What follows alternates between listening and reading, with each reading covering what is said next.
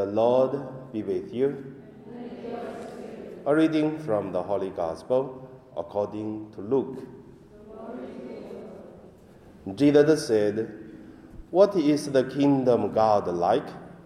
And to what shall I compare it?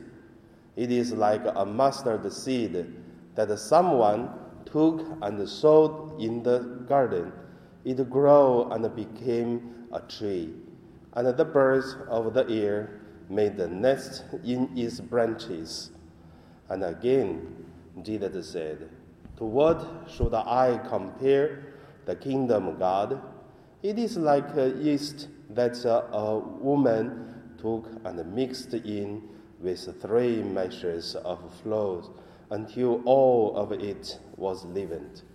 The Gospel of the Lord.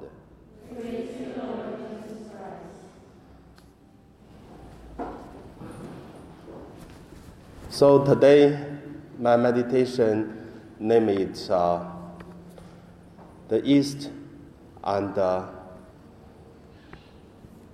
Kingdom of God. Because today Jesus used what is the kingdom of God to make parables. He used the seeds of mustard the seeds or the east to make his parable. First, let us look at uh, whatever the seeds of mustard seeds or the yeast is a very tiny thing. And then it changes when it is uh, used for something. Because yeast, if you buy the powder, uh, it doesn't work at all. It's just uh, a yeast powder. Or if we just get the seeds, means just the seeds, there's no much difference. But when we use it, it grow become tree, it make more flowers. So that is the parable Jesus encouraging us. Think to use it and then for the good of others. Or the things is small but can be big influence if we make it uh, influence in good things. The second point I want to say, you know, I always wonder one thing. A couple months ago, Hong Kong government gave to all the Hong Kong citizens 10,000 Hong Kong dollars. So you didn't receive, isn't it?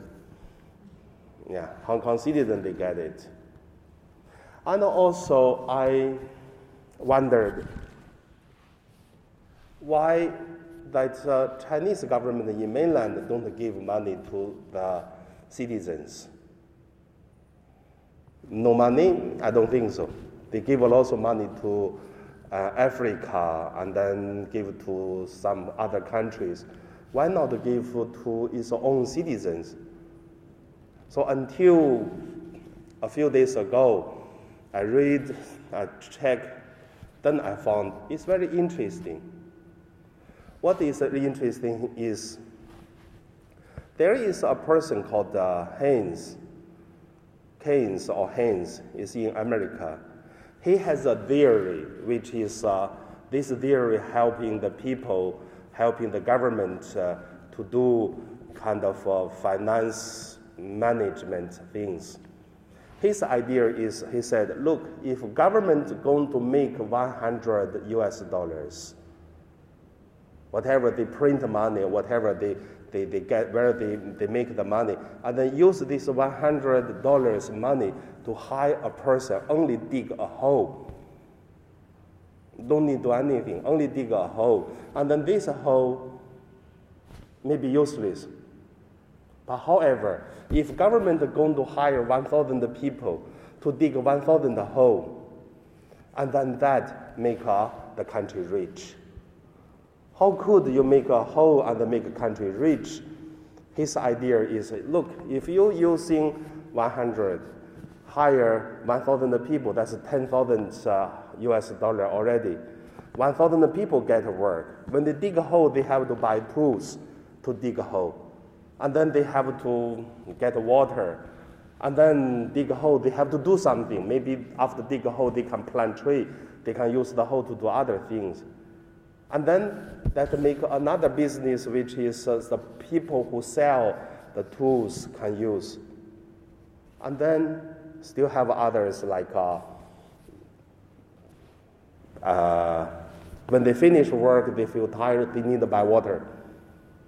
And then lunch, they need to buy lunch. When they got money, they have to do relax, to spend money on something, the other service things. And then other people get money. However, it's only 10,000 Hong Kong, uh, 10 US dollars, 10,000 US dollar. But this 10 US, 1000, uh, 10,000 US dollars using by different people that become money bigger, bigger, and bigger. That is why the people getting rich, the country getting rich. So Hong Kong people very interesting. You give 10,000, many people will use the 10,000 to buy things. But this 10,000, if you give it to the people in mainland China, they will put in the bank and they never use it. So how many, how much the Chinese government uh, print money and then it's useless because it didn't use. So come back to the, this the parable, I found one thing. You know, if this money give to different people, we just keep it. We don't use. It's just the money. When we use, can make people good life, can make a country rich. Same, we receive different gifts and we use it and also can make a difference. So, how do we use the treasures get from God? And then that is the kingdom of God. It's not dead, it is multiplied, it's changing. So that's my meditation to think about. Each of us got some talent, got something, got a chance to use the East to plant the seeds. So now we pray.